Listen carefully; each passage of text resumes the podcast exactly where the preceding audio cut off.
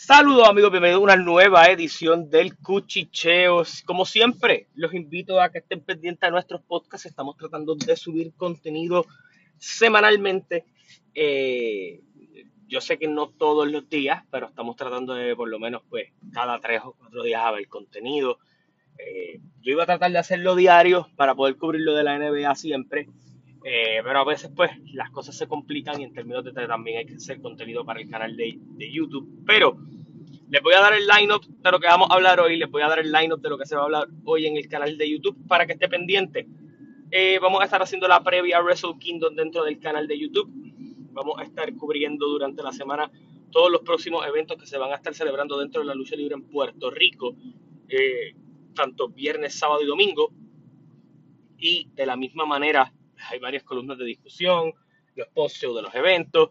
Eh, hay un evento de la Florida, el cual vamos a estar cubriendo eh, en estos días. Y no me sorprendería que hubiera la posibilidad de hacer una entrevista durante esta semana. Así que eso son cositas que vamos a estar tratando de trabajar durante esta semana. Pero esté pendiente que hoy hay contenido alrededor de tres videos. Estamos metiéndole casi tres videos diarios.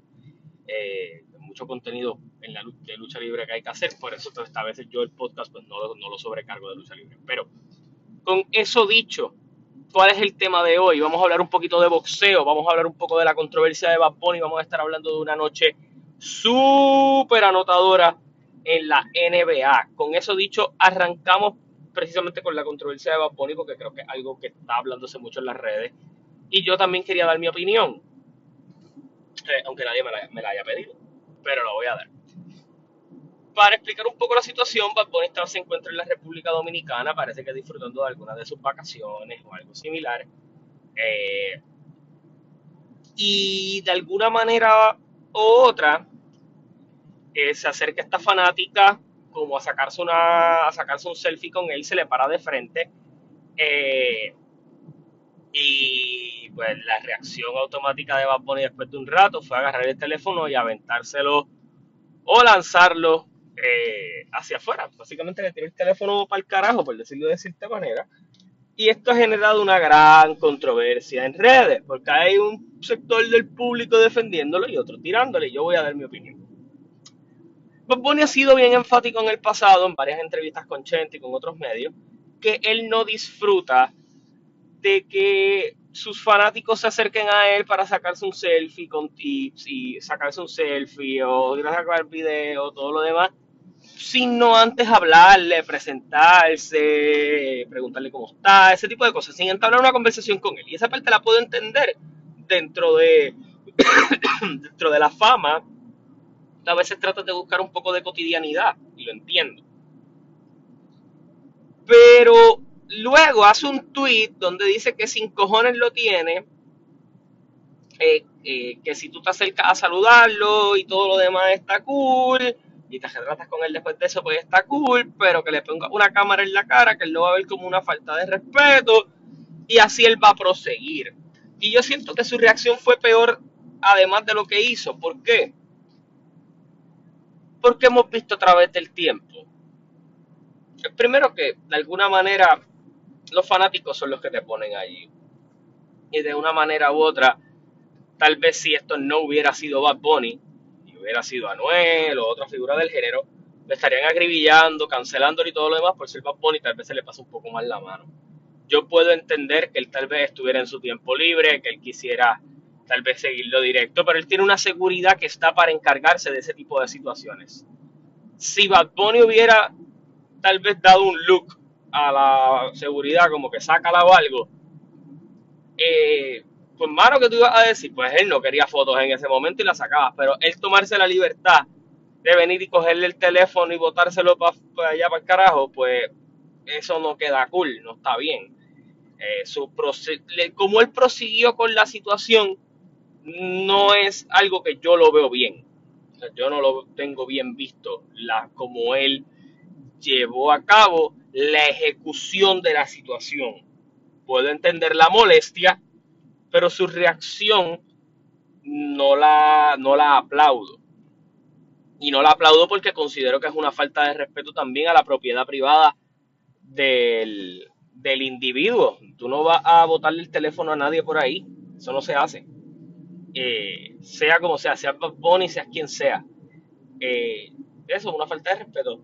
Pero entonces utilizamos el término falta de respeto, al menos en la figura de Bad Bunny, y, creo que Playmaker dio un clavo bien específico cuando vino y dijo que Bad Bunny tenía que ser consistente con lo que para él parecía una falta de respeto, porque hace unos meses atrás una fémina sin su autorización estuvieron tocándole los genitales y él lo vio normal en la actitud de pariseo y lo besaron y él lo vio normal, pero aquí para él fue una falta de respeto. Entonces está bien, yo puedo, cada cual considera lo que le dé la gana como falta de respeto, eso no, no hay ningún tipo de problema con eso.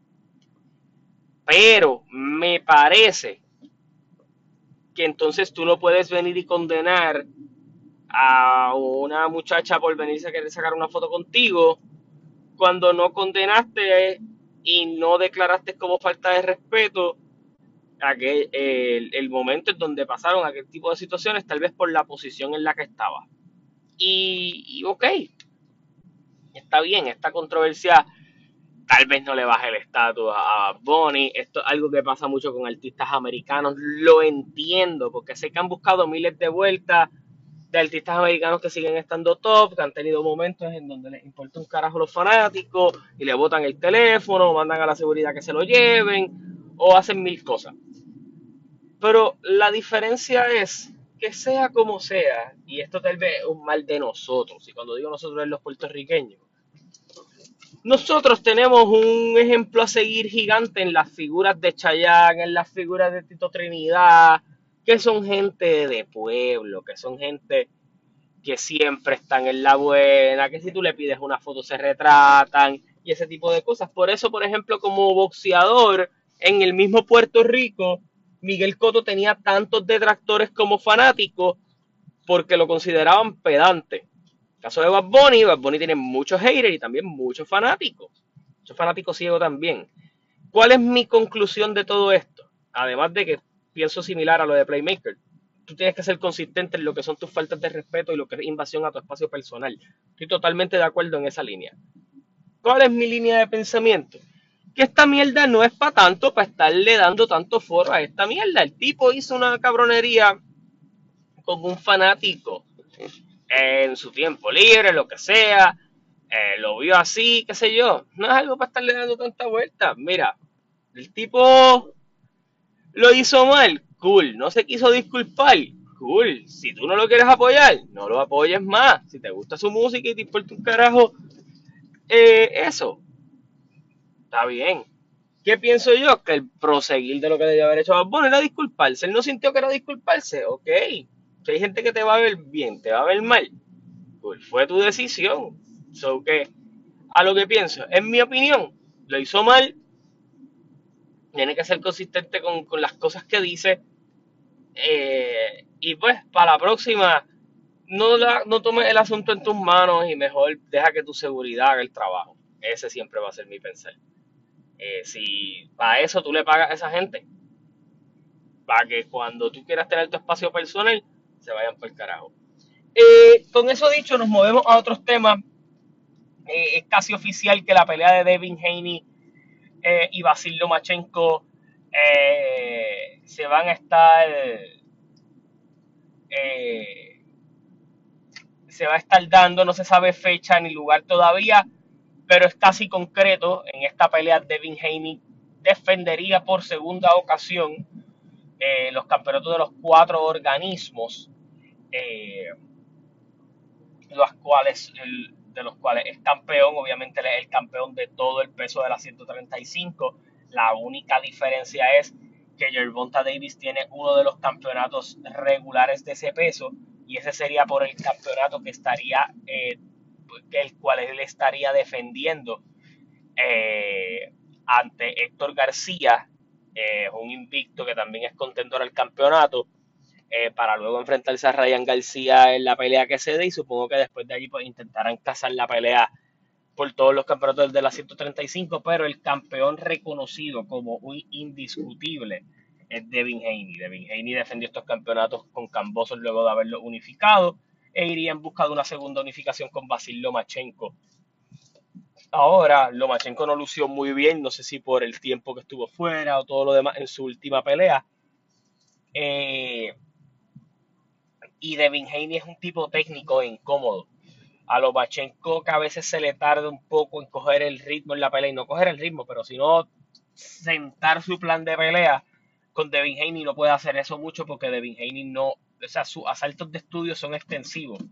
Él va a venir a boxear eh, y va a venir con técnica y va a ser incómodo de darle. Y, eso pues puede traerle problemas a Lomachenko. Así que veremos a ver, esa pelea suena interesante para la 135.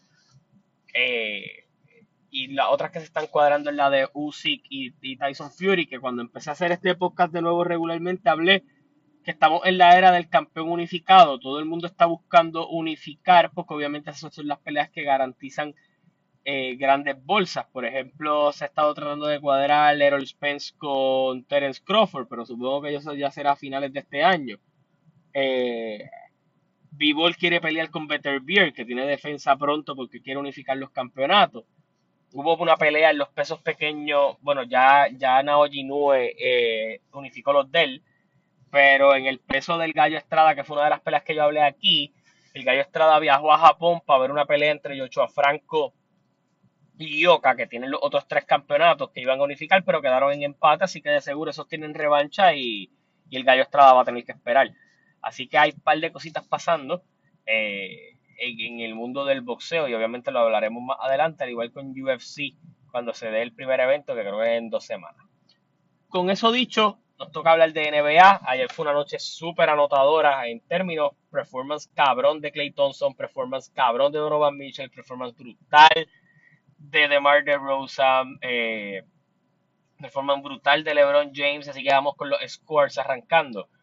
121 a 115 los Lakers derrotan a los Hornets, 102 a 83 los Knicks derrotan a los Suns, 145 eh, a 134 en overtime los Cleveland Cavaliers derrotan a los Chicago Bulls, los Indiana Pacers derrotan 122 a 114 a los Toronto Raptors, eh, los Philadelphia 76ers eh, derrotan 120 a 111 a los Pelicans en este juego. Zion Williamson cae lesionado del hamstring. No tenemos más información sobre eso. Obviamente lo estaremos hablando en los próximos días cuando salga más información de cuánto se va a perder o si se va a perder algo. Eh, en paliza en los Nets, los Brooklyn derrota 139 a 103 a los San Antonio Spurs. Los Dallas Mavericks derrotan 111 a 106 a los Rockets. Los Minnesota Timberwolves derrotan 124 a 111 a los Denver Nuggets. 143 a 141 los, eh, los Golden State Warriors derrotan eh, a los Atlanta Hawks en dos overtimes. Eh, paliza también por parte de los Portland Trail Blazers a los Detroit Pistons 135 a 106 y los Heat logran derrotar a los Clippers 110 a 100. Y aquí vamos a la parte más importante de las cositas que más les gustan a ustedes. Vamos a hablar un poquito de los juegazos que hubo aquí. En el juego de los, de, los Lakers, LeBron James se fue con 43, 11 y 6, eh, tirando 61% del field goal. Esto es muy bueno. Lleva dos juegos que lleva anotando 40, los dos juegos se los ha llevado por victoria. Los Lakers se acomodan mejor en el standing, eso lo vamos a hablar un poquito más, más adelante en el standing. Eh, en, el, juego de Cleveland con Chicago, de DeRozan se fue con 44 puntos, 3 rebotes, 4 asistencias, 4 steals, eh, con un 50% de field goal, pero la superestrella de la noche fue Donovan Mitchell con 71 puntos, 8 rebotes, 11 asistencias y básicamente 64 de field goal. Esto es una estupidez, jugó casi 50 minutos en la realidad, pero básicamente estaba en su zona ayer. Otro jueguito interesante que tuvimos en el día de ayer, que tuvo muy buena anotación. Luka Doncic hizo 39, eso es normal, no, no hay que entrar tanto en detalle allí. Pero sí hay que hablar de Clay Thompson, ayer hizo 54 puntos, 8 rebotes, 3 asistencias y conectó 10 triples. Intentó 21, pero pues vamos a hablar un poquito de los standings. En la conferencia este, Boston continúa en el liderato del primer lugar con 26 victorias, 11 derrotas. En el segundo lugar entran los Brooklyn Nets con 25 victorias, 12 derrotas. La posición número 3, con 23 victorias, 13 derrotas, los Milwaukee Bucks. En la cuarta posición, los Cleveland Cavaliers con 24 y 14. En la quinta, Filadelfia con 22 y 14. En la sexta, Indiana con 21 y 17. En la séptima, Miami con 20 y 18. En la octava, con 20 y 18 también los New York Knicks. En la novena, eh, con 17 y 20 los Atlanta Hawks. En la décima, los Washington Wizards con 17 y 21. En la 11, empatados básicamente con la 12, Toronto, Chicago y Toronto están en esa posición. En la posición número 13, Orlando con 13 y 24. Eh, con 14 y 28 los Charlotte Hornets y con 10 eh, y 30 los Detroit Pistons. Por el lado del oeste, Denver continúa liderando eh, el oeste con 24 victorias, 13 derrotas. Ayer cayeron derrotados ante Minnesota en un juego que no debieron haber perdido. Eh, Memphis eh, toma el segundo lugar con 23 victorias, 13 derrotas. En el tercer lugar con 23 victorias, 14 derrotas los New Orleans Pelicans. En el cuarto lugar con una racha de 7 victorias consecutivas los Dallas Mavericks con récord de 22 y 16. En la quinta posición Sacramento con 19 y 16. En la sexta posición los Clippers eh, con 21 y 18 llevan una racha de tres derrotas consecutivas. Obviamente, pues eh, en el oeste una rachita de derrotas te jode bastante. En la posición número 7, con la victoria de ayer, Portland sube a la posición número 7 con 19 victorias y 17, eh, con 19 victorias, 17 derrotas. En la posición número 8, luego de haber estado liderando la liga hace alrededor de dos semanas, los Phoenix Suns caen hasta la octava posición con 20 y 18 y casualmente empatado con Golden State Warriors, que están en la posición número 9, pero con una racha de 5 victorias al hilo. Que hay que ver si, si Curry regresa, el equipo sostuvo bastante lo que es que él esté, él fuera por lesión y pueden mejorar un poco el camino. Eh, no es que le hayan tocado los rivales más fáciles, pero en estos momentos, pues, eh, han logrado salir bien de ellos con Divicenzo y esa gente dando una buena defensa. Y Clay Thompson y Jordan Poole, pues, se han encargado de la ofensiva totalmente. En la posición número 10 con 19 y 20 los Utah Jazz. En la posición número 11 Minnesota con 17 y 21. Eh, y en la posición número 12 los Lakers con 16 y 21. Oklahoma City con 15 y 21 en la 13. Con 2 y 25 en la 14 San Antonio. Y en la 15 eh, Houston con 10 y 27. ¿Qué hay que hablar del oeste que me parece está más interesante que el este? Voy a explicar de la posición número 7 para abajo, todo el mundo está en una posición donde si tú pierdes un juego, bajas muchos juegos. Por ejemplo, si de casualidad los Clippers perdieran un juego más, que los pondría con 19 derrotas, bajarían probablemente a la posición número 9, estando en la 6. O sea, está todo bien pegado. Los Lakers están a un juego de Minnesota y básicamente a un juego y medio de Utah. Si siguen la rachita de victorias que tienen de dos victorias, pueden seguir subiendo. Si Golden State también logra capitalizar, pues puede subir un poco más. Eh, jueguitos que tenemos en el día de hoy, eh, en los Wizards contra los Bucks, eh, los Celtics contra los Thunder y los Kings contra Utah. Este juego es importante. Porque si los Kings ganan, pues se acomodan mejor en esa posición número 5. pero si los Jazz pierden, van a bajar. Así que eh, si logran ganar, pues obviamente pues se quedan mejor en el standing, suben uno más. Eh, próximo juego de los Lakers contra los Heat el próximo jueves. Ese jueguito va a estar complicado. Eh, pero para los rivales, pues también hay varios juegos complicados por allí. Golden State va a estar jugando, creo que también ese día, contra los Pistons. Así que el itinerario en estos momentos, ellos han ganado unos juegos que eran importantes que ganaran para que ahora en el itinerario fácil pues pudieran llevarse unas victorias mejores. Así que eso es lo que está pasando eh, en, en, general. Así que nada, los invito a que se suscriban a mi canal de YouTube, estén pendientes a mi podcast. Hasta la próxima, se cuidan, nos vemos, gracias por el apoyo siempre.